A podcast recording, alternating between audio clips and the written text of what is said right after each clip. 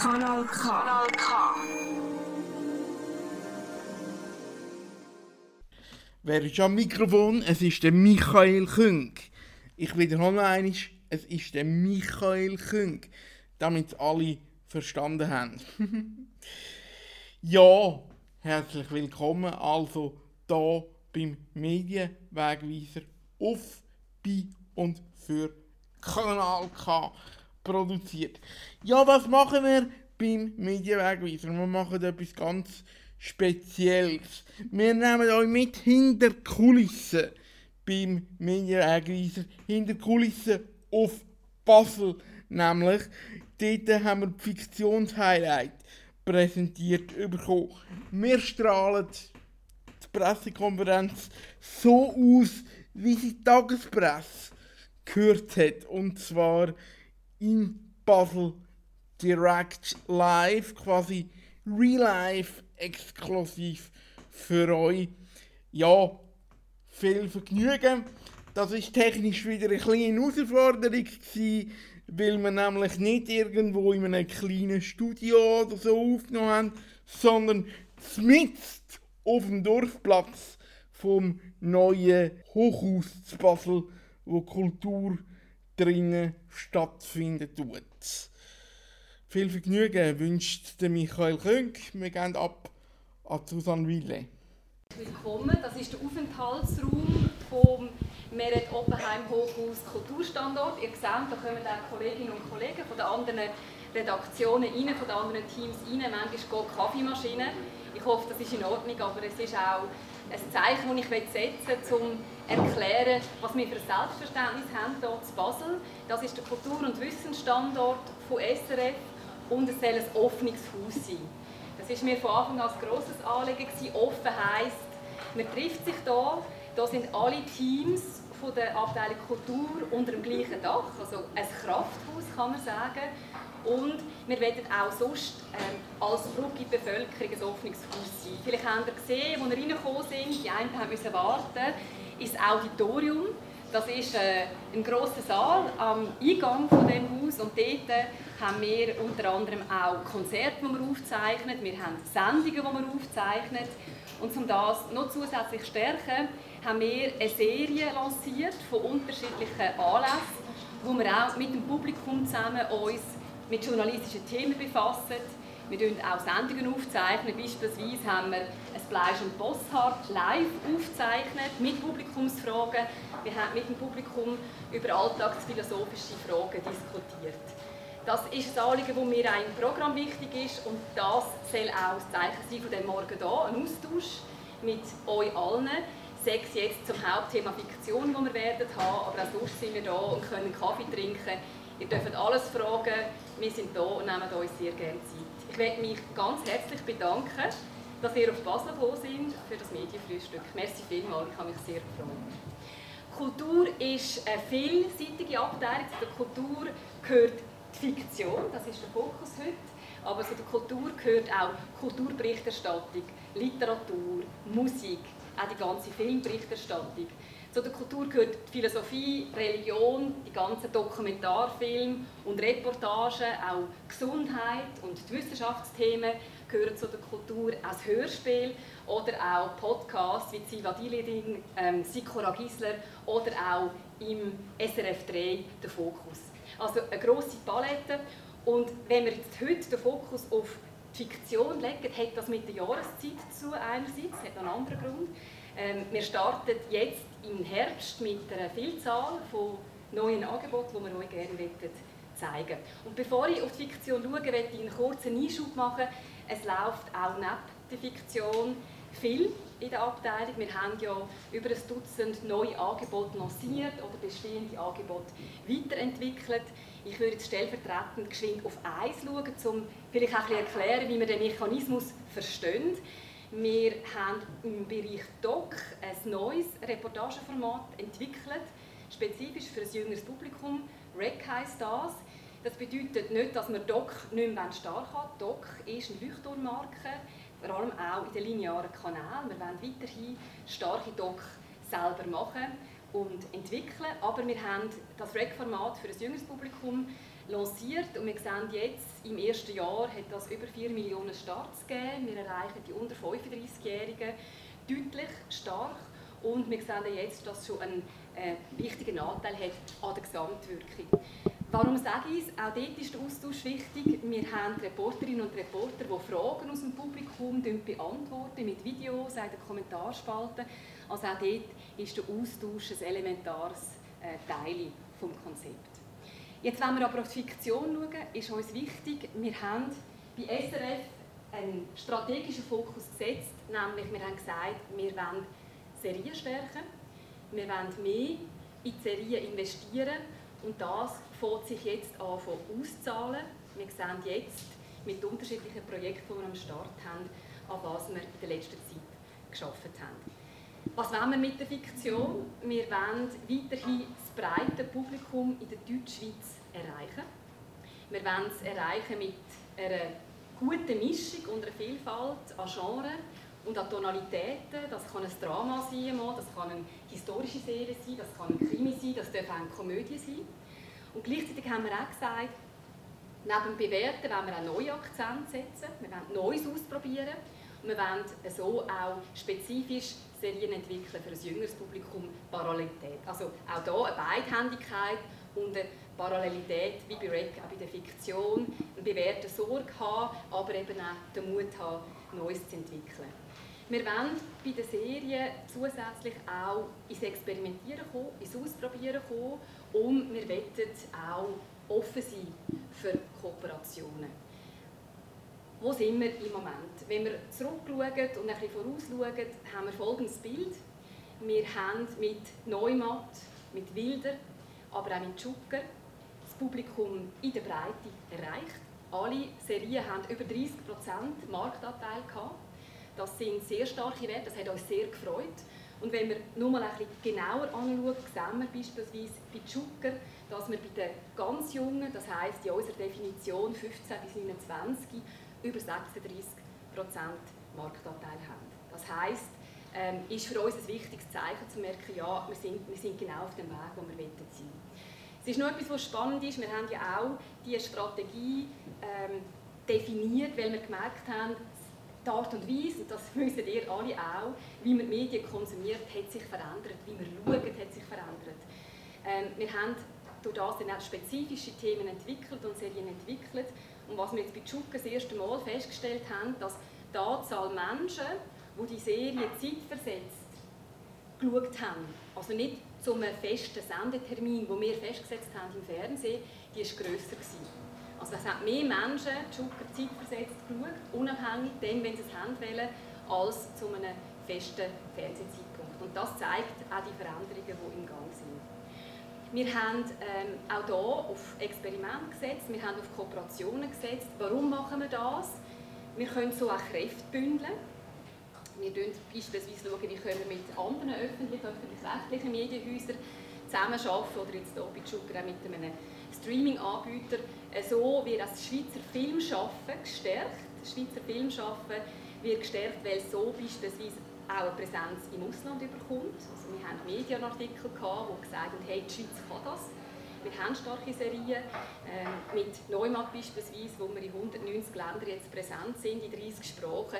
Das sind wichtige Schaufenster, die auch das Filmschaffen, das wir hier haben, wieder stärken. Und für das Publikum soll das Resultat das sein, dass man einen Genuss kommt, beispielsweise durch Kooperationen, durch auch internationale Produktionen, immer, und das ist wichtig, mit einem Schweizbezug. Und der Batis gibt nachher zwei Beispiele dazu. Das ist so ein bisschen der strategische Abriss und wo wir stehen. Jetzt würde ich euch gerne unsere neue Leiterfiktion vorstellen, der Batis Blanche. Es gehört, würde ich sagen, zu den schönsten Aufgaben äh, als Abteilungsleitung, dürfen die besten Kräfte suchen und zu finden. Mit dem Baptist habe ich so eine Kraft gefunden. Der Baptist ist seit vier Monaten Leiter der Fiktion. Er kennt das Haus aber seit 2018 als Herstellungsleiter in der Fiktion unterwegs. Vorher als Unternehmer tätig gewesen, unter anderem und als unabhängiger Produzent. Er hat mich im Rekrutierungsprozess überzeugt, weil er ist innovativ, er hat eine Vision wir ähm, teilen die Vision, ist auch noch wichtig, dass man auch zusammen sich kann verständigen darüber, wodurch wollen wir gehen mit der Serienentwicklung beispielsweise. Er hat eine gute Portion Humor, was auch wichtig ist in diesem Geschäft, und ein Herz, das brennt für den Film und für die Serie. Jetzt gebe ich gerne dir, Patis, für die Highlights von dem Herbst. Danke vielmals, Susanne. Also wir schauen noch während dem Abend. Jetzt hast du einen, Leistungsdruck. Grüezi miteinander. Ähm, es freut mich jetzt sehr, dass ich euch darf, dass die Highlights, die Programm-Highlights von dem Herbst ähm, vorstellen.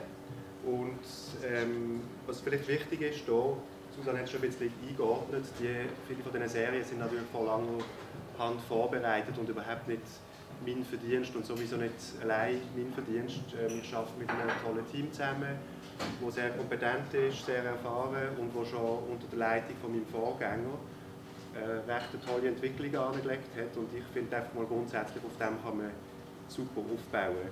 Und gleichzeitig hat Susanne auch schon gesagt, wir wollen auch Neues machen, wir wollen Sachen verändern, Neues ausprobieren. Und ich glaube, die zwei Stichworte Experiment, Neues ausprobieren, Innovation auf der einen Seite und auf der anderen Seite Kooperationen, internationale Koproduktionen sind so die zwei Felder, die uns strategisch am meisten anziehen. Und das werdet ihr ansatzweise hier schon ähm, erkennen bei dem, was wir zeigen. Ich möchte noch etwas Zweites betonen. Wir schauen jetzt heute vor allem anschauen, alles Inhalt, Angebot, Programm, Serien, die für das Fernsehen und für digitale Kanäle bestimmt sind. Aber SRF ist auch im Kino, im fiktionalen Kinofilm, ganz stark engagiert. Und der Herbst kommt wirklich auch ganz ein tolles und vielfältiges Programm.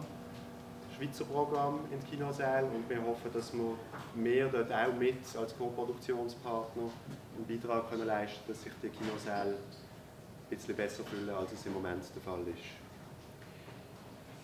Ähm, ich würde Ihnen jetzt zuerst vier Schweizer Programm-Highlights vorstellen. Sie sehen sie schon hier kurz. Und ich fange in umgekehrt chronologischer Reihenfolge an, was jetzt die äh, Distribution, Ausstrahlung, Finanzierung betrifft. Und das erste ist Chuko, und zwar die zweite Staffel. Ähm, Chuko ist für uns eine riesen Erfolgsgeschichte und wir sind jetzt sehr froh, dass wir in die zweite Runde gehen können. Und ich versuche jetzt nicht dort Chuko per se vorzustellen, ich gehe davon aus, haben alle schon mal davon gehört und sind damit vertraut oder haben es genauso gern wie ein großer Teil von unserem Publikum und wie wir selber. Ähm, aber vielleicht ganz kurz zur Geschichte. Oder? Wir sind wieder im Wallis, wir haben dort die Bundespolizistin Annette, die ermittelt. Es ist ja nicht immer ganz klar, was dort alles so läuft. Wir haben tolle Figuren weiterhin, wie das Gangster- oder Kleingauner-Duo, ähm, der Juni, der Kiffer, wo jetzt plötzlich wieder ein rechtschaffener Bürger werden, oder die Valmira, die weiter an ihrer Hip-Hop-Karriere schafft, aber das hapert auch ein bisschen. Und dort haben wir auch den Bugs, unseren Supercop, die Hauptfigur, und der hat äh, einen ziemlich schweren Stand im Moment so wie er ermittelt hat mit der Vorgeschichte, hat er sich ziemlich vermasselt. Aber er ist jetzt an einer neuen Sache auf der Spur, die ist riesig, das ist eine riesige Verschwörung, denkt er. Es könnte sein, er glaubt, er muss eigentlich das Wallis vor dem Weltuntergang retten. Aber wie gesagt, sein Sidekick Firmin ist nicht da. Ähm, auf dem Polizeiposten bei den anderen Juko hat er eigentlich nichts mehr zu suchen. Und das ist ein bisschen eine schwierige Ausgangslage für ihn und sorgt garantiert für viel Spektakel. Ähm, wir haben hinter Juko steht der Creative Masterminds, das ist der David Konstantin, der jetzt auch hier in der zweiten Staffel wieder mehrheitlich geschrieben hat, im Writers Room mit anderen, aber er hat auch Regie gemacht. Er ist der Hauptdarsteller. Im Ensemble habe ich vorher gesagt, Bundespolizistin wieder Dana Rossinelli und der Sedi Schild wieder mit einem ganz anderen tollen Ensemble. Und produziert ist ähm, Juko von Shining Film mit der Sophie Todd. Es sind erneut fünf Folgen, 30 Minuten, das gleiche Format wie bei der ersten Staffel. Und ähm, auf SRF und Play Swiss ist Juko 2 ab dem 18. Dezember verfügbar. Ab Mitte September schon bis Sky, wo auch bei der zweiten Staffel unser Co-Produktionspartner ist. Und jetzt würde ich euch gerne einen Trailer zeigen. Den habt ihr vielleicht schon gesehen, der ist schon publiziert, aber trotzdem. So, Sali, ist der Box. Er hat gedacht, dass ich es gesehen habe. Merkt nach. Wenn ihr hören jetzt das Gefühl hat, die Sache sei gelaufen, dann fällt die Einstellungen an der Geschmack sehr. Und jetzt mal wird es ein bisschen verrückt. Wir wissen doch, dass der Bugs da ein bisschen dran ist. Ja, wenn das Ganze Nummer jetzt groß ist für uns. Die Bürozettel weist hin. Wir wahrscheinlich alle dabei draufgehen. Dann ist das der Kind sicher nicht zu der Wette einfach da zu kriegen. Denn wir sind die Besten und bleiben die Besten.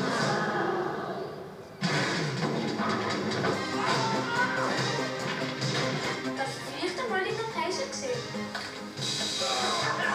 Der gute Chuko muss einmal über seine Grenze gehen.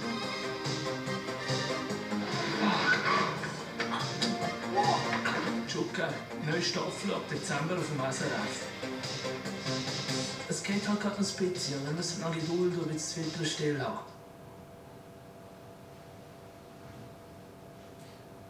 Das ist Chuko und ich komme gerade zum nächsten Programm Highlight. Und das ist etwas ganz Neues. Das ist Die Beschatter, die neue Krimiserie aus Basel.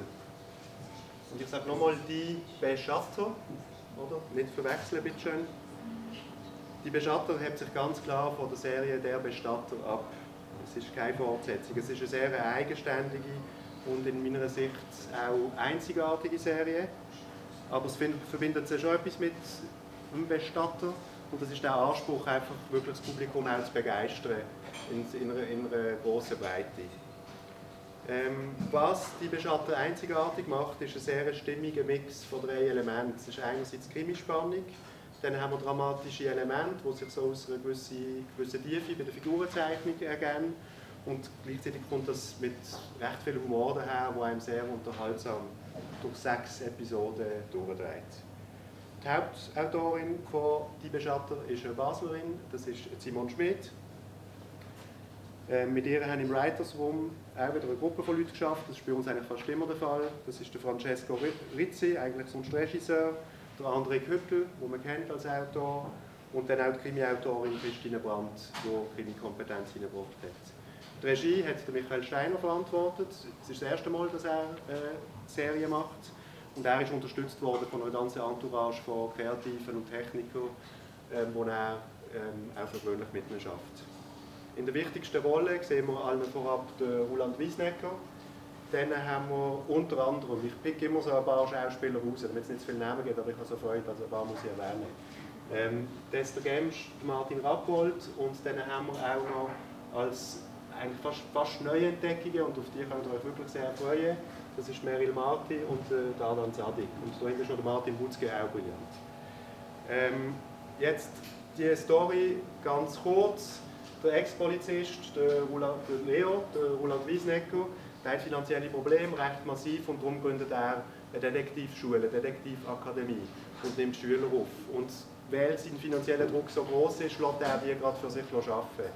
Das sind eigentlich Anfänger und, und eigentlich Dilettanten, aber die müssen dann echte Fälle lösen für Kunden ähm, vom Detektiv Leo Brandt.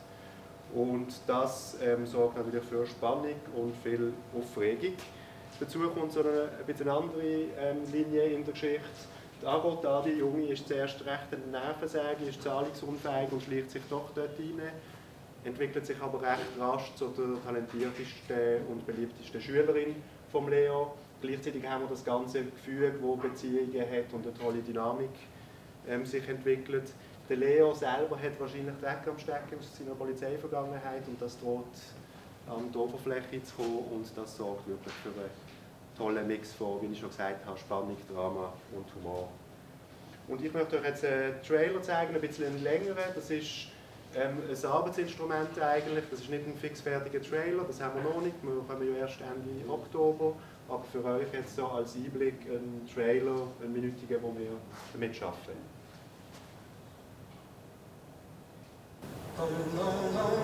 Das da schon in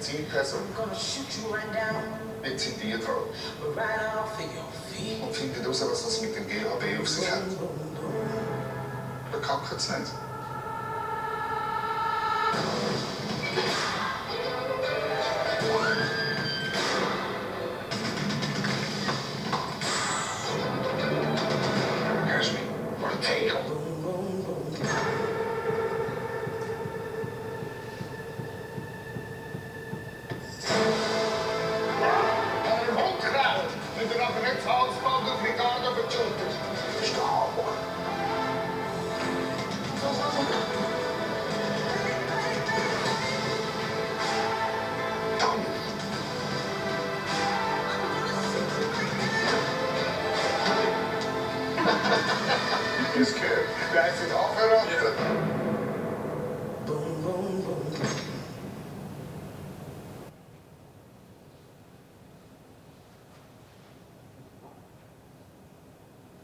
Das ist die Beschatter, den haben Sie gesehen, kommt sehr frisch daher. Das habe ich vorher nicht, nicht aufgeschrieben, gehabt, aber jetzt, wenn ich es wieder anschaue, habe ich auch an dem gefreut. Es ist wirklich fresh, sicher auch dank Michi Steiner.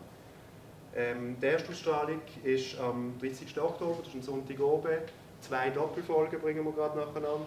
Dann haben wir innerhalb von drei Wochen bringen wir eigentlich die ganze Serie an drei aufeinander folgenden, folgenden Dienstagen oben und dann gerade noch am Donnerstag.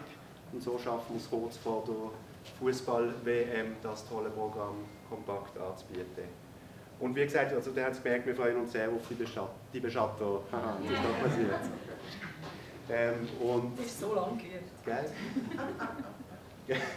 Hast du mir doch noch gezeigt. dass- ähm, wir sind wirklich sehr gespannt, aber vor allem auch darauf, wie das Publikum das aufnimmt. Oder? Das eine ist ja immer, wie nehmen wir das wahr, wo uns mit, seit Jahren mit etwas befassen und wie kommt es dann nachher draussen an. Zum nächsten und dritten Punkt, ähm, das ist der Tatort. Das ist dann bereits im September. Bringen wir die nächste Tatort-Folge raus, die heißt Risiken mit Nebenwirkungen. Der vierte Fall von der Zürcher Reihe. Und die Zürcher Reihe die ist ja schon gut etabliert. Man kennt sie inzwischen, oder? die muss ich glaube ich auch nicht groß vorstellen. Wir haben natürlich weiterhin Carol Schuler als Tessa Ott und dann Pierre Zürcher als Isabelle Grandjean als Grandjean, als Kommissarinnen, die in Zürich ermitteln. Und vielleicht auch kurz zu der Geschichte. Am Anfang von dem Fall ist eine tote Spitzenanwältin, die aufgefunden wird. Zuerst sieht es nach Suizid aus, stellt sich dann aber heraus, dass das ein gewaltsam herbeigeführter Tod muss gewesen sein. Ähm, und so sind unsere ähm, Kommissarinnen am Ermitteln. Ähm, die Anwältin hat in einem Pharmaunternehmen geschafft, so ein Start-up-Pharmaunternehmen, das ein neues Medikament hat lancieren im Testen war. Und bei diesen Tests sind offenbar ist das zum Teil nicht so gut gelaufen und ähm, Testpatientinnen haben, haben Schäden davon getragen. Womöglich auch ein junges Mädchen, das Clara Canetti heisst, das im Rollstuhl sitzt und sie ist nach dem, nachdem sie die Medikamente eingenommen hat, ist es ihr noch schlechter gegangen. Jetzt können sie das irgendwie in ihrem Umfeld, ihre Mutter hat dann das Pharmaunternehmen eingeklagt, dass dort eine Spur ist, aber es gibt dann wie auch mehrere Spuren, die unsere Kommissar Kommissarinnen verfolgen ähm, und ermitteln und am Schluss auch die Täterschaft überführen. Und ich sage das jetzt extra so banal für den Krimi, weil mir das eben doch noch wichtig tut. Es ist ein Tatort, wir haben einen Tatort, meistens haben wir Leichen oder vielleicht noch mehr als eine und dann haben wir Kommissarinnen und die ermitteln und führen uns so spannend durch den Fall durch. Und ich glaube, das ist einfach wie wichtig, dass man das nicht vergisst, weil das ist der Tatort. Das ist bei diesem Tatort ganz stark der Fall und darüber sind wir sehr froh. Ähm, in, wir haben noch, die erwähne jetzt auch wieder Sabine Timoteo, ähm, kommt in einer Nebenrolle vor, Laura Döweg, die werden ihr später beide nochmal hören in einem anderen Zusammenhang. Ähm, die Regie hat wieder, wie beim Fall 3, Christine Röppon geführt. Ähm, drei Bücher sind auch wieder von der Stefanie Veit und von der Nina Vukovic und produziert hat die Volkproduktionsfirma Kontrast Film. Auch hier ein Trailer, und der ist jetzt ganz frisch, das ist der eine von denen, der dann ausgestrahlt wird, also TV-Spots, und die zeigen wir euch jetzt sehr gerne vorab. Eine Top-Anwältin tot im Zürichsee. Im Visier ein milliardenschwerer Pharmakonzern. Die Erwartungen der Wirkstoff sind anscheinend riesig. Erfolgsdruck und Gier sind gefährliche Nebenwirkungen. Deine Tochter hat jeden Tag höllische Schmerzen wegen dem Dreckszeug. Die Täterliste ist lang. Ich weiß viel mehr, als er sagt. Zeit knapp. Der neue Zürcher Tatort. Ich versage einfach immer mit Kindern. Risiken mit Nebenwirkungen. Sonntag, 5 Uhr, SRF 1.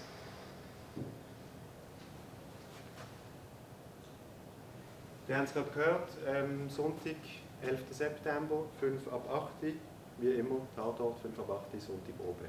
Und dann haben wir an dem gleichen Tag dann gerade noch etwas Neues, was ich euch jetzt würde zeigen Und das ist auch wieder etwas, was mich ganz besonders freut. Es ist eine Serie, die Emma lügt heisst. Bei Emma lügt, was da wirklich auch noch besonders dran ist, es handelt sich um eine sogenannte Fast Fiction Serie. Oder es ist das erste Fast Fiction Projekt, wo, wir machen bei SRF. Was heißt Fast Fiction? Also Fast wie schnell auf Englisch und dann Fiction. Es gibt noch andere Begriffe, die kursieren, die etwas Gleiches meinen. Zum Beispiel Instant Fiction. Wir haben das fest so an Novomaltinen und so erinnert, darum haben wir es umbenannt. Das hat sie, glaube ich, gemeint mit, mit dem Humor. Ähm, und der Fast-Fiction-Ansatz ist darauf ausgelegt, dass wir in einer fiktionalen Form, oder, wo immer recht anspruchsvoll ist und viel Arbeit benötigt, relativ schnell auf ein aktuelles Thema eingehen. Bei Emma Lügt ist jetzt die ganze Entwicklungs- und Herstellungszeit, der ganze Prozess, wo normalerweise bei einer ersten Staffel etwa drei bis vier Jahre geht, haben wir komprimiert auf weniger als ein Jahr.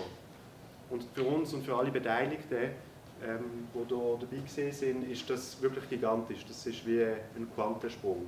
Und gleichzeitig für das Publikum spielt es eigentlich keine Rolle, weil für das Publikum ist es äh, die Story, die zählt. Oder? Ähm, die Story von Emma Lügt fängt zuerst mal recht harmlos mit kleinen, zum Teil lustigen Lügengeschichten von einem Mädchen an, wo, ähm, wo Emma heißt, die ist 8. Und die Lügengeschichten verwickeln die relativ chaotische Familie von der Emma ganz schnell in komplizierte Diskussionen. Es geht darum, was ist wahr, was ist gelogen, darf man lügen, wenn ja, wenn, wieso. Und diese Fragen bringen dann viele Lügen von anderen Familienmitgliedern auch ans Tageslicht, auf den Familientisch. Zum Beispiel eine verschwiegene Affäre von der Mutter Isabel, am, Christian, am Vater Christian seine Lügen, der versucht mit diesen Lügen die zu retten. Und am Schluss weiß eigentlich keiner mehr, wer in der Familie noch die Wahrheit. Und dann gibt es noch die Emma, ihre ältere Schwester, die heißt Liv. Sie ist schon recht tief in diesen Konflikt rund um Wahrheit und Lüge verstrickt und ist so in eher gefährliche Sphäre schon abgedriftet. Jetzt wir als öffentliches Medienhaus sind wirklich froh und, und versuchen auch Themen mit einer besonderen Tragweite in fiktionale Unterhaltung zu verpacken. Und darum haben wir auch Freude an diesem Projekt oder an dieser Serie, an diesem Experiment auch. Spätestens, wenn ihr die Serie schaut, werdet ihr sehen, dass es nur an der Oberfläche um kleine und große Lügen in einer Familie geht. Auch hier wieder die Frage, oder? was sind Lügen eigentlich, was ist die Wahrheit, was sind Fakten, was sind alternative Fakten und wer hat die Wahrheit oder die Wahrheiten für sich pachtet. Das sind Fragen, die hier unsere kleine fiktionale Familie umtreiben, aber die uns natürlich auch gesamtgesellschaftlich betreffen. Emma Lügt ist eine sechsteilige, dialogbasierte Dramedy. Sie basiert auf einer Idee von der Laura Döweg. Laura Döweg hat dann das auch wirklich grandios geschrieben. Jede Folge ist 15 Minuten lang, spielt in Echtzeit und nur an einem Drehort. Das sind natürlich dann auch die Ingredienzen, die es möglich machen, dass wir das so schnell entwickelt und produziert haben. Inszeniert hat Emma Lügt Bettina Oberli. Und in der Serie hat es auch wieder bekannte Gesichter, Sabine Timoteo, vorher schon gehört, hier wieder, der Massimo Rocchi, äh, der Markus Signer sehen wir wieder mal in einer ganz anderen Rolle, aber zum Beispiel auch die Influencerin Zoe Pastel, ähm, die nicht ganz eine Neuentdeckung ist, aber jetzt bei uns so nie, noch nie auftaucht ist. Dann spielt die Hauptrolle, die Hauptrolle als Ältere von der Emma, der Martin Fischer, wo wir auch in die Beschatto haben, und Johanna Banzer, die dann auch bei einem anderen Projekt nachher nochmal gehört. Produziert und initiiert ist das Ganze worden von C-Films. Ähm, und eben da sind wir bei diesem Experimentcharakter. Das ist jetzt eben eins von diesen Experimenten, wo wir hier wogen. Und wir sind sehr froh, dass wir es gewagt haben. Es war nicht ganz ohne. Ähm, was uns vor allem freut, ist, dass es jetzt trotz dieser kurzen Zeit und dem Experimentcharakter sehr wertig, also qualitativ hochstehend daherkommt. Das heißt jetzt natürlich nicht, dass wir irgendwie ein Rezept gefunden haben, um jede Serie so zu machen, überhaupt nicht. Also Serien wie Wildo, ähm, Neumatt oder auch die Beschatter kann man nicht so machen, das ist klar, das ist, es ist, eine andere Sorte von Serie. Aber wir werden zukünftig auch so Sachen probieren und auch etwas damit wogen.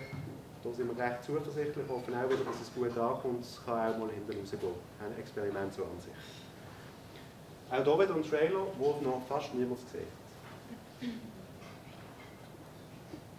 Streitet ihr, weil du die andere Frau hast, Papi? Was ist wahr? Es ist totaler Quatsch. Was ist gelogen? Seit Wochen lügt sie. Emma muss lernen, wo Grenzen sind. Ein kleines Mädchen Emma sagt, es sei Zeit, dass Olli endlich die Augen öffnet.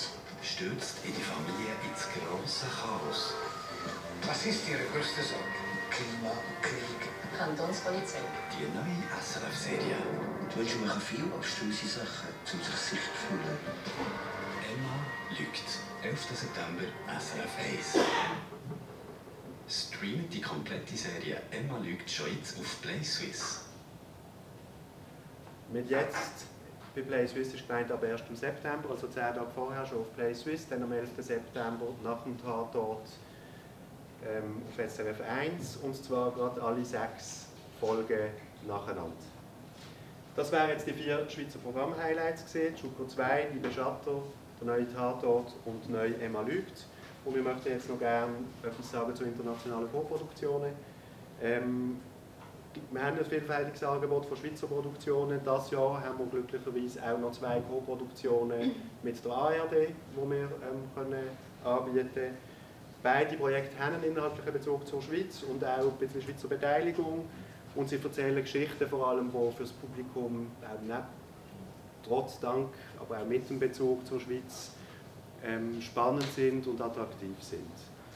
Ähm, bei diesen minoritären Co-Produktionen, also das heißt, wir hängen uns an eine bestehende Co-Produktion, ist aber auch immer wichtig, dass wir dabei sind, weil wir von, von, von dieser Zusammenarbeit können profitieren lernen. Es findet ein Know-how-Transfer statt, was für uns auch sehr wertvoll ist. Zukünftig werden wir die internationale Zusammenarbeit in Form von internationalen Co-Produktionen stärken. Unter anderem werden wir auch mit anderen öffentlich-rechtlichen Sendern und auch weiterhin mit der ARD ähm, zusammenarbeiten und sind da an einigen dran, wo jetzt aber noch nicht ganz spruchreif ist. Jetzt zu den zwei Produktionen von diesem Jahr. Das eine ist das Netz, das Netz ein Wintermärchen, ähm, dunkle Machenschaften hinter der Kulisse vom Fußball, von der Fußballwelt. Die Serie spielt im Epizentrum von, einer Fikt von einem fiktionalen Weltfußballverband, der zufälligerweise in der Schweiz angesiedelt ist. Der heißt ähm, World Football Association WFA. Dort laufen alle Pferde zusammen, die uns dann über acht Folgen an 45 Minuten sind spannende Handlungsbögen reinziehen. Dann kommen noch Dramen dazu, die jetzt nicht mit dem Fußballplatz oder mit der Chefetage von Fußballverbänden zu tun haben, aber insgesamt gibt es einen packenden Thriller, der sicher auch attraktiv ist für Leute, die jetzt weniger fußballaffin sind. Ähm, wir zeigen das im Umfeld von der Fußball-WM ganz genau, wenn wissen wir noch. Das zweite Projekt ist die Riesending-Höhle. Ähm, die Miniserie basiert auf der wahren Geschichte von der spektakulären Rettungsaktionen bei dem ähm, Höhlenforscher Unglück in Bayern im Jahr 2014. Ihr mögt euch vielleicht erinnern. Dort ist in, eigentlich in der längsten und schwersten zugänglichen Höhle von Deutschland, 12 Kilometer im Berg, inne, ist ein Höhlenforscher verunglückt und dann war ja eine wochenlange Rettungsaktion, gewesen, die ganz Europa bewegt hat, auch die Schweiz, unter anderem, weil dort das äh, Schweizer ähm, Rettungsteam mit beteiligt war. Ähm, das ist ein Zweiteiler, ein Event-Zweiteiler, wo wir im Viertungsprogramm von diesem Jahr werden bringen. Das wissen wir auch noch nicht ganz genau wann, aber sicher zu einem Zeitpunkt, wo viele Leute das Angebot gerne werden annehmen. So, damit wären wir am Schluss von fiktionalen Highlights jetzt von diesem Herbst, von dieser Programmvorschau. Und wir haben ja noch angeteasert, dass wir noch etwas Neues können bringen können. So, das machen wir gerade, ihr hört den Medienwegweiser moderiert von Michael Küng. Ja, selbst wenn wir Radio machen, wir müssen eigentlich nicht gross vorstellen. Der Herr, der Höhepunkt von dem Donnerstag hier eben wenn ihr tagesaktuell informiert sind, wisst ihr schon ein bisschen, was es geht.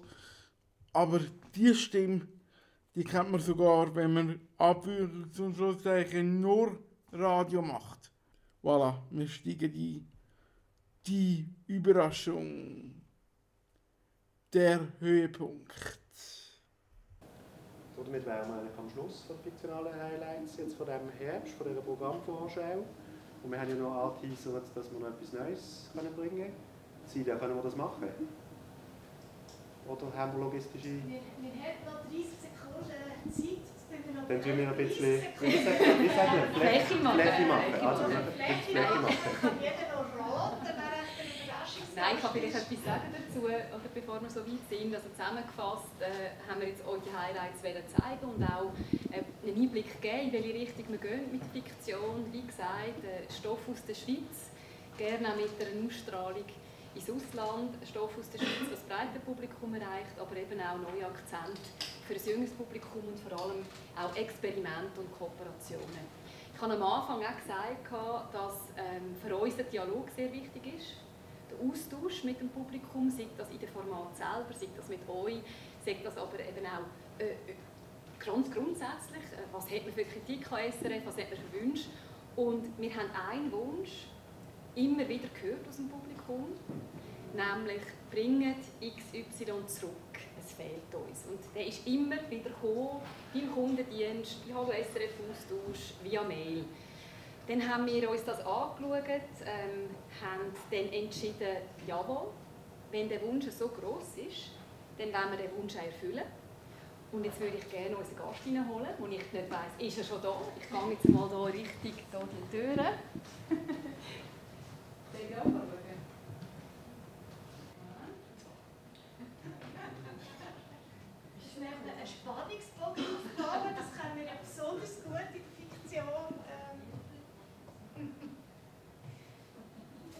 jetzt könnte ich noch so machen, wie wenn ich nervös ja. würde werden. Dass oder es klappt oder nicht. Ist nicht da, ist er da? Also, nein, nein, also es ist. Ähm, wir tun jetzt keine äh, schwarzen Peter verteilen, aber der SBB hat jetzt meinen Puls das in den letzten paar Minuten schon ein bisschen aufgebracht. Aber es kommt gut. Also, 5, 4, 3, 2, 1.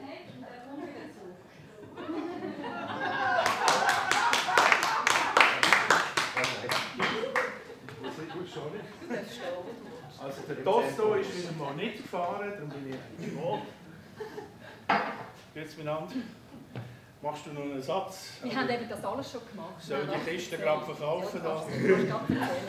Aber sag nochmal, wie bist Nein, wir freuen uns wirklich sehr. Ich habe gesagt, du hast es jetzt nicht gehört. gehabt. Es ist ein Publikumswunsch immer wieder gekommen. Bringt den Bestatter zurück. Er fehlt uns. Und darum haben wir dann die Aufgabe gefasst. Und wir freuen uns sehr, Mike, dass du auch so begeistert bist von dem Projekt, das wir jetzt angegangen sind und dass du nochmal kommst. Ja, meine Mutter findet das auch gut. Als Familie. ähm, ja, ich sage kurz etwas zu der Story und wie es dazu gekommen ist.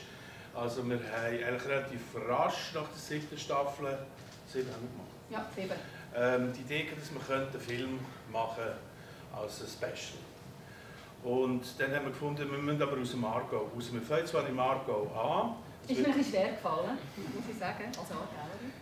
Die Schweiz ist jetzt einfach grösser als der Aargau.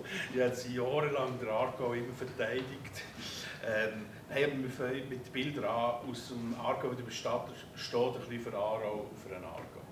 Aber wir gehen weg, wir gehen ins Bündnerland. Äh, die Erika wird 70. Sie lädt alle ein. Es kommen alle. Ich bin mittlerweile ein Wirt in Costa Rica. Äh, ist sehr nah an der Realität geschrieben, der Film. Nein, ja, das, was ich lieber machen aber wo natürlich wo schöne Bilder gibt. Allerdings aus Kostengründen Gründen Bilder mit dem Greenscreen, weil wir nicht für drei Tage auf Costa Rica fliegen, selbstverständlich. Und ähm, ja, dann kommt die ganze Bestatterfamilie zusammen. Also die Barbara Terborte als Kommissarin, ähm, ich habe den Spielnamen nicht mehr. ist noch üben, gell, bis es dann so weit ist. Ja, ja, also der- es wird mir dann aufgeschrieben, ich muss es euch nicht sagen. äh, der Dörig äh, als Kommissar natürlich, der Fabio Testi, als, äh, also der Reto als äh, jetzt nicht mehr Bestattungsassistent, sondern Inhaber von dem Bestattungsinstitut. Die treffen sich auch in diesem Hotel. Und dann kommt der Hoteldirektor unter sehr mysteriösen Umständen ums Leben. Und zwar gerade dann, wenn es am schönsten wird, das ist üblich im Krimi, immer dann, wenn es zu essen geht, stirbt jemand. Kann man bei Sopranos sehr gut nachschauen. Dort äh, äh, wälzen sie das Prinzip bis zum Exzess. Äh, es kommt dann auch der Semmelweis dazu, selbstverständlich. Ähm, die örtliche Polizei sieht da kein Problem. Die Stadtfamilie sieht das Problem und entscheidet sich nicht nur zum Geburtstag zu bleiben, sondern ein bisschen länger. Und äh, dann kommt natürlich plötzlich eine Person nach der anderen um. Wie es im Krimi muss sein, immer ein bisschen traurig, aber spannend. Und für die Spannung macht man schließlich alles. Und viel mehr darf man natürlich von einem Krimi jetzt nicht verraten. Äh, es hat ein paar spannende Wendungen, es hat ein paar tolle Schauspieler dabei, die nicht zu der Bestatterfamilie gehören. Mona Petri zum Beispiel, Johanna Banzer, äh, bekannt aus äh, Strahl und was ist Und aus Emma Lügt, wo wir vorher vorgestellt Ah, voilà. vorher. Und ähm, der Markus Signer, bekannt aus Wilder. Und der Dimitri Stapfer, ein junger Altner. Und man muss sagen, doch eigentlich gar nicht schief. Mit diesem Hintergrund.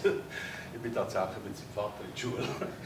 Und äh, ja, das ist die Story. Das gibt einen 90 Minuten Krimifilm fürs Kino. Jetzt kann man natürlich sagen, mit einem Krimi ins Kino ist mutig. Und äh, überhaupt das Kino ist eigentlich mutig, wenn man sich die neuesten Zahlen anschaut. Aber wir versuchen es und wir sind froh, gibt es einen Sender, der das mitmacht, ähm, weil das Kino ist nicht so einfach. Und ich glaube, ein 90 Minuten, und darum sind wir ja aus Aarau raus, zum, an einem anderen Ort dramaturgisch neue Möglichkeiten zu haben. Das hat die Autorin auch ausgenutzt. Das ist, glaube ich, richtig gewesen, so, wenn ich es jetzt kann beurteilen kann. Ähm, ja, wir freuen uns sehr auf den Film. Danke, Mike. Schön bist du dabei nochmal und vielleicht Baptist, du noch ein, zwei Sachen. Ja, du hast die Sachen, die, ich, die mir noch wichtig sind, hast du eigentlich schon gesagt, oder? Dass es wirklich ein Kinofilm ist und ich, wir sehen es genauso, wie du es gesagt hast, dass es einfach, du hast gesagt, das Publikum im weitesten Sinn, auch das Kinopublikum, wir glauben daran, dass das funktioniert im Kino und das ist auch ein Beitrag von uns ans Kino und gleichzeitig kommt der Film ja nachher dann auch am Fernsehen, was dann auch wieder für unser Fernsehpublikum attraktiv ist. Von der Daten her drehen tun wir ab dem 8. Oktober. Bis 20. November. Genau, im Graubünden fast ausschließlich, außer Costa Rica irgendwo in Syrien oder so. Und ähm, dann ist im Ende März der Kinostart vorgesehen. Dann gibt es eine schöne, schöne Kinokarriere und äh, Open Airs im Sommer, ist glaube auch noch wichtig, das könnte sicher ein tolles Angebot sein. Und dann im Oktober, November, Dezember, wir wissen noch nicht, wann genau, wir es ausstrahlen. Und natürlich auch online stellen. Genau, und das mit den Schauspielern, habe ich auch schon gesagt, es freut mich wirklich auch, dass wir so die Überschneidungen haben, immer wieder die tollen Gesichter. Ja, und insgesamt ist die Freude einfach sehr groß, dass, dass ich auch noch zu so komme, mit dir etwas zu machen. Wir haben jetzt endlich eine gute Antwort auf all die Mails, die kommen und Anfragen. Nein, wir sind wirklich gespannt. Ja, ich habe es gut gefunden, nach sieben Staffeln den Bestatter aufzuhören, weil sich gewisse Fragen wiederholt haben und die Antworten nicht einfacher geworden sind. Drauf. Und eben mit einem Kinofilm in 90 Minuten kann man halt wirklich ein paar Sachen ganz anders erzählen als in einer Serie.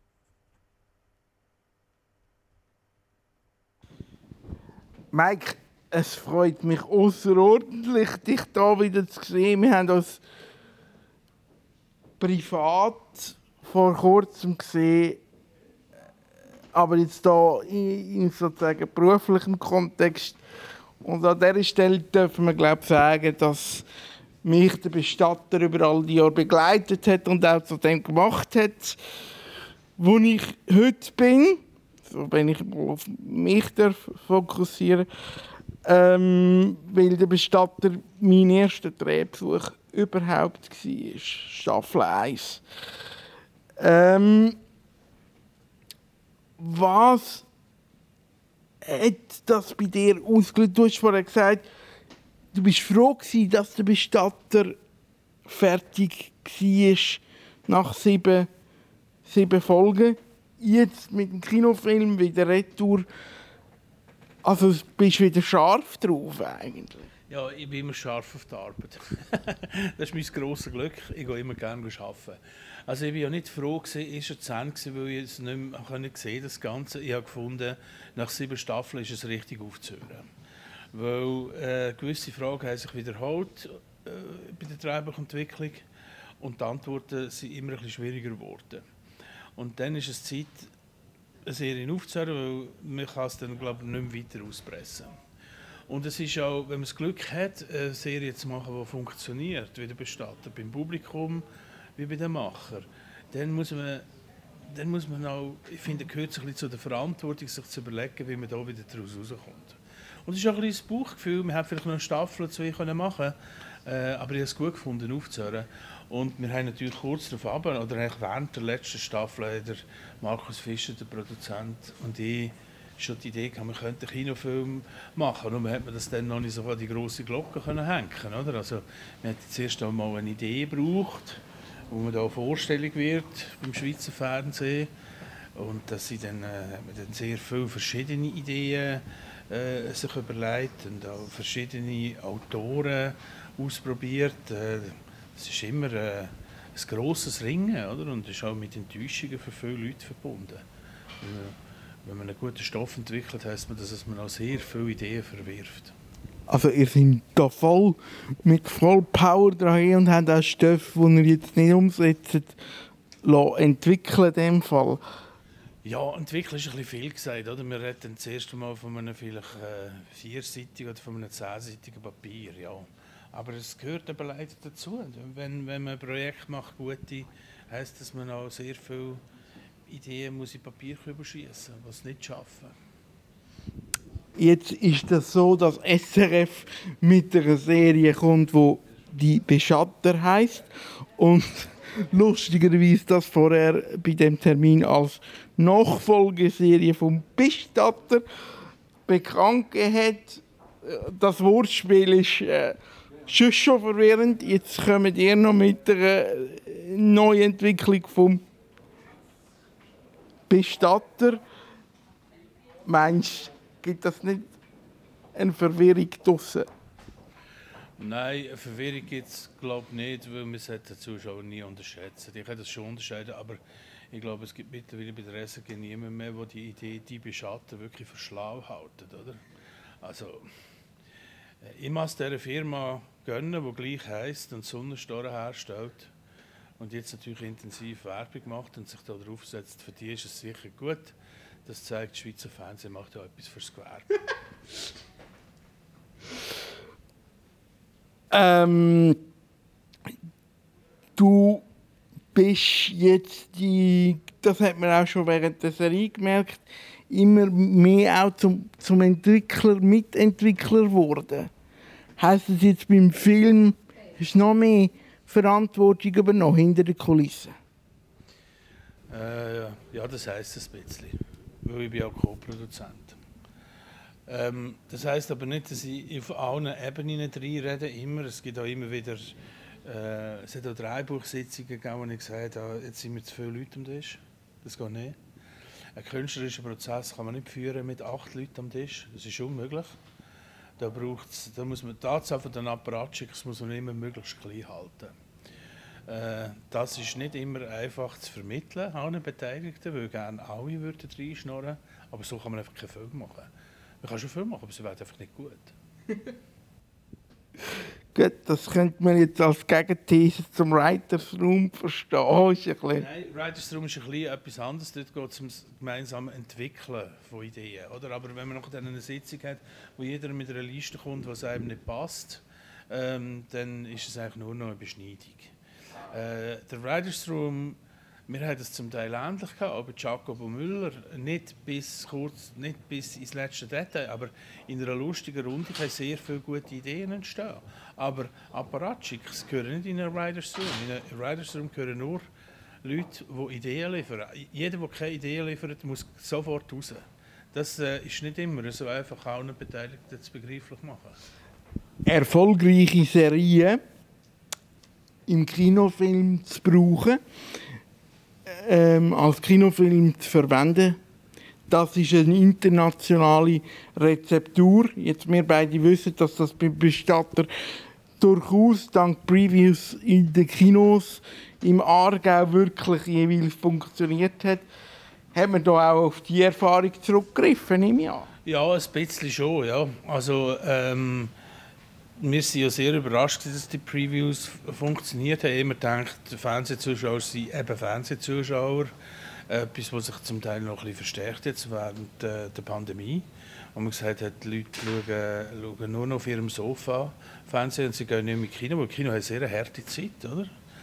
Aber möglicherweise, und das ist eine Idee, kann man, kann man mit so einem Kinofilm auf Fernsehzuschauer ins Kino locken. Das wäre natürlich toll. Weil jede kulturelle Institution, die an Räume gebunden ist, wie Theater, Oper oder Konzert, versucht immer wieder neue Leute anzuziehen. Oder? Und das Kino verändert sich im Moment stark, auch wegen der Streaming-Plattformen natürlich. Und seit die Leute so riesige Screens haben und irgendwelche tolle Soundbars und äh, Dolby Surround oder 5.1 oder weiss nicht was. Es, hat ja, es gibt ja wahnsinnig viele Privatkinos mittlerweile. Oder? Aber die, Idee, die Hauptidee war schon die, gewesen, wir können mit dieser Bestatteridee nochmal einen Abschluss machen. Und das ist ja, wie du richtig sagst, international üblich geworden, dass man das macht zum Teil, weil man Lust hat, äh, nochmal schnell mit den grossen Kauen anzurichten. International üblich geworden, das äh, habe ich gesagt. Lustig ist, jetzt wird es ein bisschen spekulativ, weil leider kann ich das nicht belegen, aber beim tragischen Absetzungsprozess von Lithium Blau habe ich man überlegt sich ja dann, wie könnte es weitergehen oder wie wäre es weitergegangen. Da habe ich schon gedacht, man könnte diese Geschichte auch in einem Kinofilm weiterverzählen oder diesen Weg gehen. Ihr probiert es jetzt. Warum, warum ist das jetzt möglich und früher nicht? Ja, also Lithium Blanc war ein Soap, oder? Und ist auch als Soap gedreht worden, auch ästhetisch. Also äh, Zeitsprünge hat keine Rolle gespielt und so. Es ist dramaturgisch ganz eine andere Anlage. Äh, man hat immer mit drei Kameras gedreht, hat man auch gesehen. Oder ist, ist das Licht auch von einer Soap und nicht von einer Serie. Äh, die haben auch in einem Affenzahn müssen drehen. Ich meine, die sind unter Produktionsdruck gestanden ich habe noch nie so geschafft, ehrlich gesagt. Ich staune, dass die das alle durchgestanden haben. Und aus dem diesen Film machen, der ästhetisch so komplett anders ist, oder? Das ist eine grosse Schwierigkeit. Und ich weiß nicht, ob man schon je aus einer Soap einen Film gemacht hat. Ich glaube es. Wir kommen es nicht Sinn. Okay. Ähm, du musst arbeiten jetzt. Sitzungen und Termine. Wir wünschen dir alles Gute. Und man sieht sich. Ja, danke und sagst einen Gruß. Wie heißen die drei, die die lustige Sendung machen? Mit den zwei Söhnen. Ah, dort bist du auch gewesen, Ja, ja, ja, ja. Wie heißen die? Müller und Schön, Söhn. Müller und Söhn, sagst du einen Gruß? Bist ja, du gut? Ja, mache ich doch. genau. Das ist doch auch gut. Der Mike Müller im Gespräch mit mir.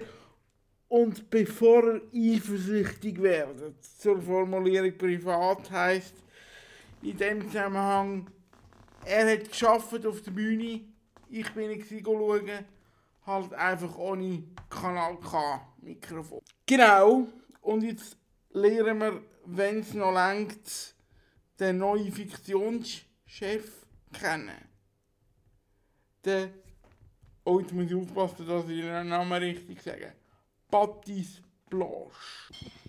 Du bist neuer Fiktionschef seit ein paar ähm, Monaten, glaube ich. Was sind deine, deine, deine äh, Fiktionshighlights während deiner Kindheit? Quasi. Das ist eine richtig schwierige Frage. Ähm, ich muss sagen, ich, ich sage dir ganz ehrlich, ich bin ohne Fernsehen aufgewachsen. Und ich habe nur bei den bei meinen Großeltern habe ich Fernsehen gesehen. Und dort war das so ein Mix gewesen, so von allen so deutschen Krimis, die zu oben gelaufen sind, von Tatort über Derek und so, bis hin zu ganz viel, ich habe viel französisches Fernsehen am Sonntagmorgen dann geschaut, wo eher so Trickfilme und so gesehen sind. Und dann ein paar Kinofilme, wie zum Beispiel, ich kann mich sehr gut an E.T., Aristocats, ähm, Dschungelbuch und solche Sachen erinnern. Also wirklich als Kind sind es so diese Sachen gewesen. Äh, das ist bestätigt wieder meine These, dass man kein Fernsehen hat, wenn man dann im Fernsehen landen später. Es gibt noch relativ viele, die das wirklich haben. Was für ein Projekt freust du dich am meisten? Auch das wieder ist eine sehr schwierige Frage, die ich glaube ich so nicht beantworten kann. Oder? Weil wirklich die vier Projekte, jedes für sich, ist großartig. Ich meine, der Tatort, wir machen zwei Tatorte pro Jahr, das ist immer mega cool, wenn wir einen neuen Tatort bringen können. Chuka, habe ich gesagt, ist eine riesige Erfolgsgeschichte, dass wir dort in eine zweite Staffel können gehen können, ist einfach großartig. Und dann haben wir zwei Sachen, die neu, wirklich neu sind, oder? Die Beschatter ist für uns eine richtig große Geschichte, das schaffen wir schon lange dran und wir sind sehr happy mit dem Resultat. Und dann Emma lügt ist aus einem anderen Grund, einfach weil es etwas Kleines, Neues, Ungewohntes ist, ein Experiment und dass wir das überhaupt haben können machen, freut mich da schon sehr. Zucker ist ja sehr, sehr, sehr speziell. Die Angehensweise auch mit, mit Sky. Und äh, was vielleicht nicht jeder weiß, Sky hat auch eine deutsche Synchronisation gemacht und ausgestrahlt.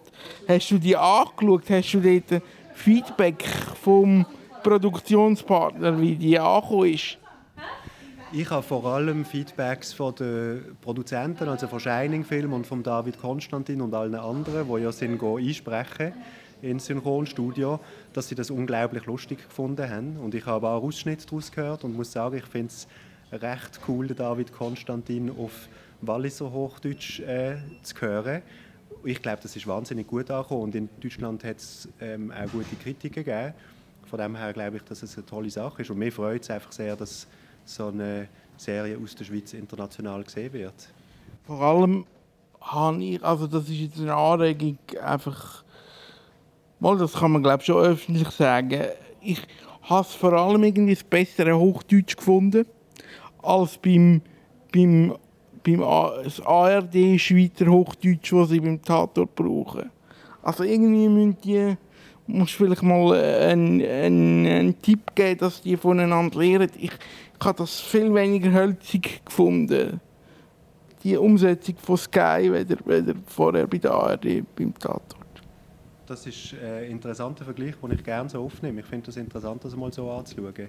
Die Synchronisation beim Tatort ähm, ist sehr anspruchsvoll. Oder? Dort die gescheite Balance finden zwischen Bühnenhochdeutsch und einem Hochdeutsch mit Schweizer Einschlag ähm, und die Abstufungen, die es dort gibt beim schweizerdeutschen Hochdeutsch, das ist schwierig und immer sehr umstritten auf beiden Seiten der Grenze. Ja gut, Walliser Deutsch zu übersetzen, hat mich eben sei noch schwieriger. Und da bin ich recht positiv überrascht, dass sie das so gut hingebracht haben.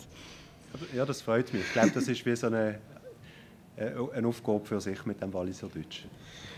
Äh, Neumatt ist vorher gefallen, wo jetzt zu einer, zu einer Netflix-Serie wird. Oder, oder schon ist, ich weiß es gar nicht. Ich habe es gar noch nicht gesehen im Katalog von Netflix. Ähm, was ist das für eine Errungenschaft? Was bringt das einem Schweizer Film?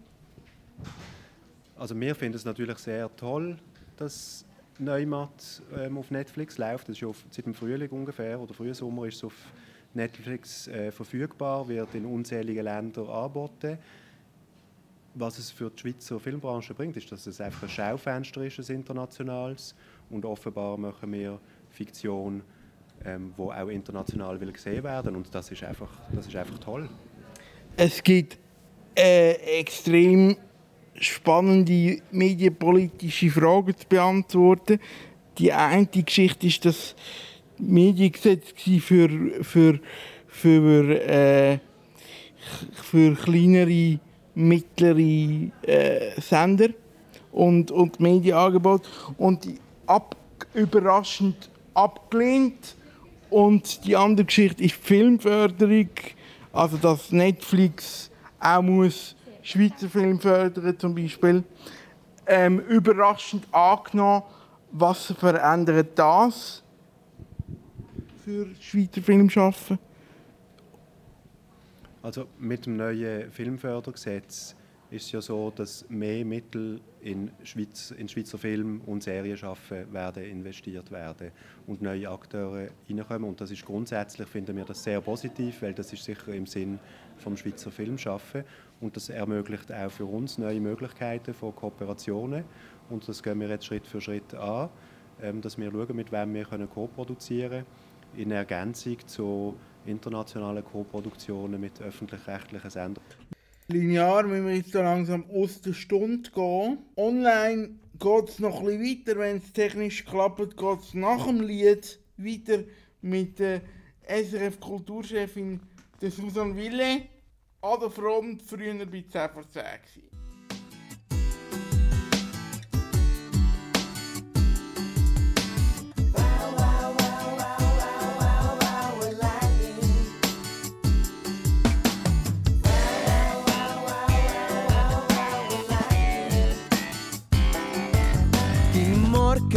Wenn ich muss aufstehen, lerne wieder Radio an. Und im Stereoton Mensch, der mir durch das Mikrofon.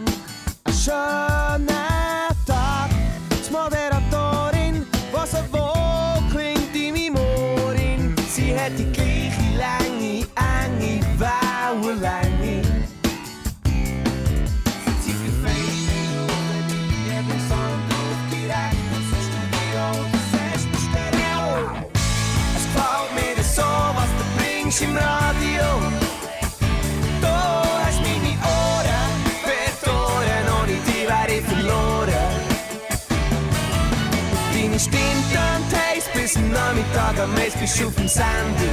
Toch is zo'n fijne, ik hoor dat is op de radio.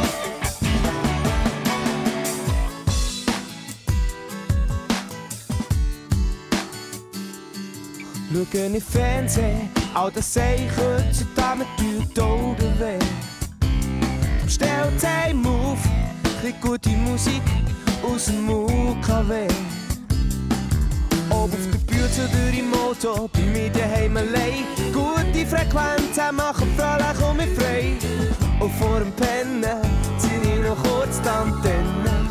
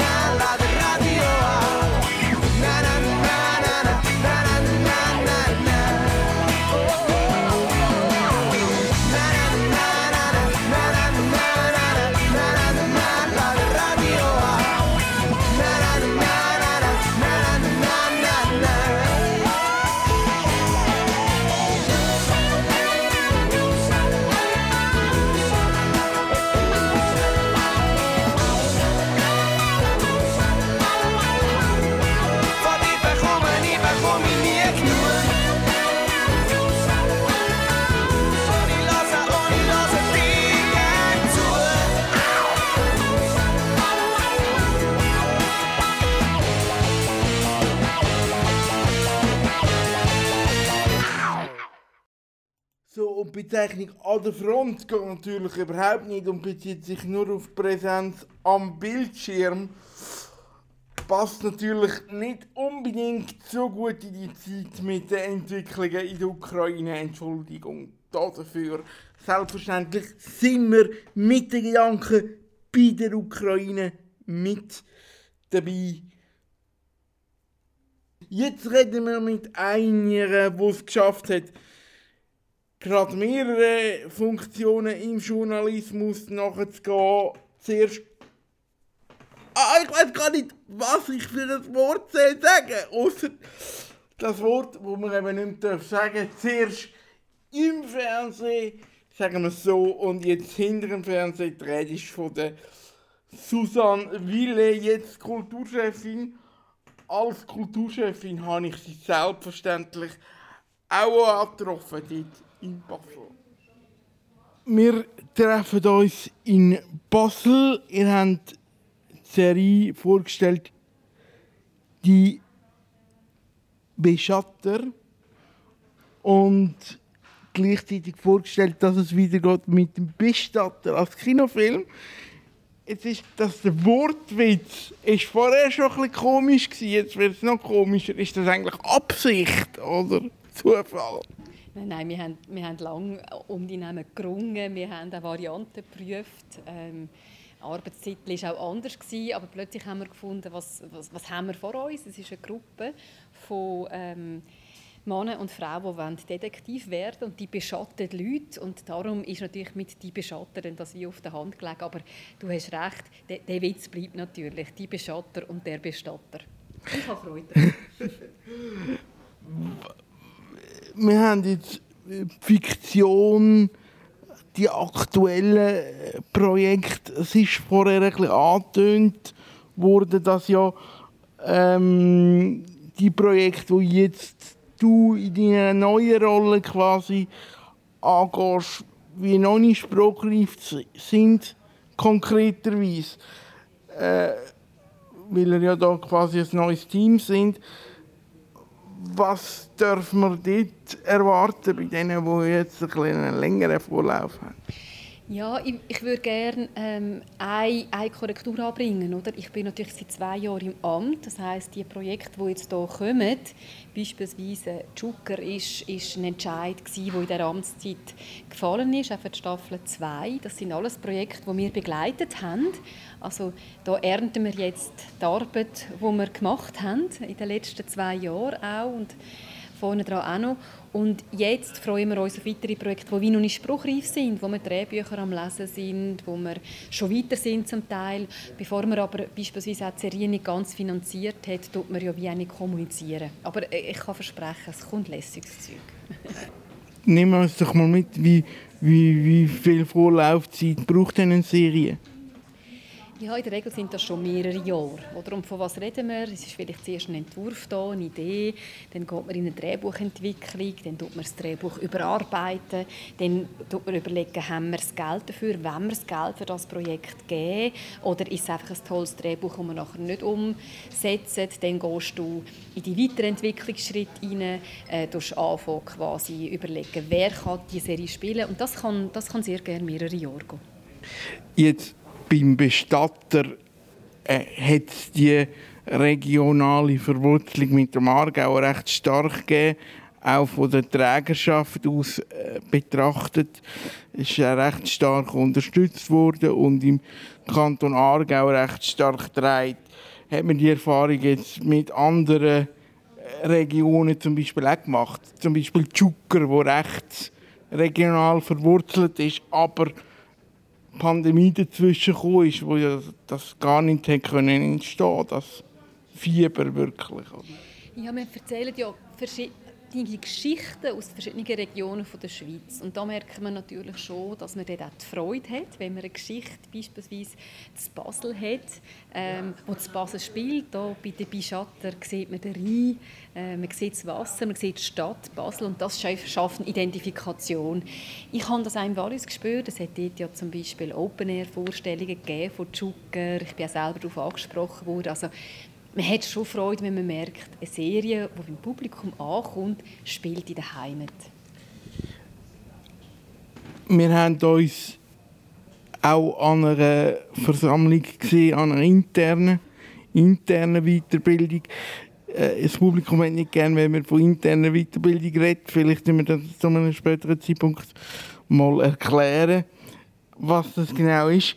Es ist eine Weiterbildung zur Diversität hast du schon können Fokus legen auf Diversität bei diesen Produktionen, die du jetzt angegangen, angegangen bist?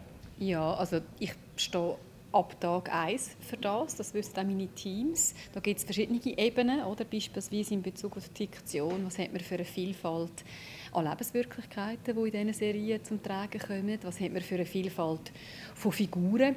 Geschichte steht immer im Fokus, das möchte ich sagen, aber parallel haben wir gerade darum auch an einer Checklisten arbeiten, wo Filmproduzentinnen und Produzenten auch wie können drauf schauen was haben wir für beispielsweise äh, unterschiedliche Generationen, die in der Geschichte vorkommen, Frau, Mann, eben Lebenswirklichkeiten, nicht im Sinne einer Quote, sondern im Sinne von einer Sensibilisierung, dass auch wir als SRF, als öffentliches Medienhaus wissen, äh, über die Zeit, über die Jahre hinweg, was zeichnen wir für ein Bild von dem Land. International hat zum Beispiel Amazon recht starke Richtlinien herausgegeben für ihre Produktionen, wo dann recht stark äh, zu reden haben, dass äh, überspitzt gesagt nur noch die Bedarfsgruppe wirklich das, spielen, wo, wo betroffen ist. Das geht zu weit, oder? Wir haben keine so Richtlinien, nein, aber wir wollen ähm, die Debatte sehr offen führen. Wir wollen uns gerne darüber verständigen, wie ich es auch gesagt habe, oder was haben wir für Lebenswirklichkeiten. Ähm, Geschichte steht im Vordergrund und nein, wir tun nicht in dem Moment so harte Richtlinien verfolgen. Herzlichen Dank, Susanne Wille. Beim Medienwegweiser live oder fast live auf Basel auch als Hidden Track wunderbar. So, und jetzt schließen wir auch die Online-Ausgabe ab. Ich sage danke vielmals fürs Zuhören. Merci und bis gleich. Das ist ein Kanal K Podcast Jederzeit zum Nachhören auf kanalk.ch oder auf deinem Podcast App.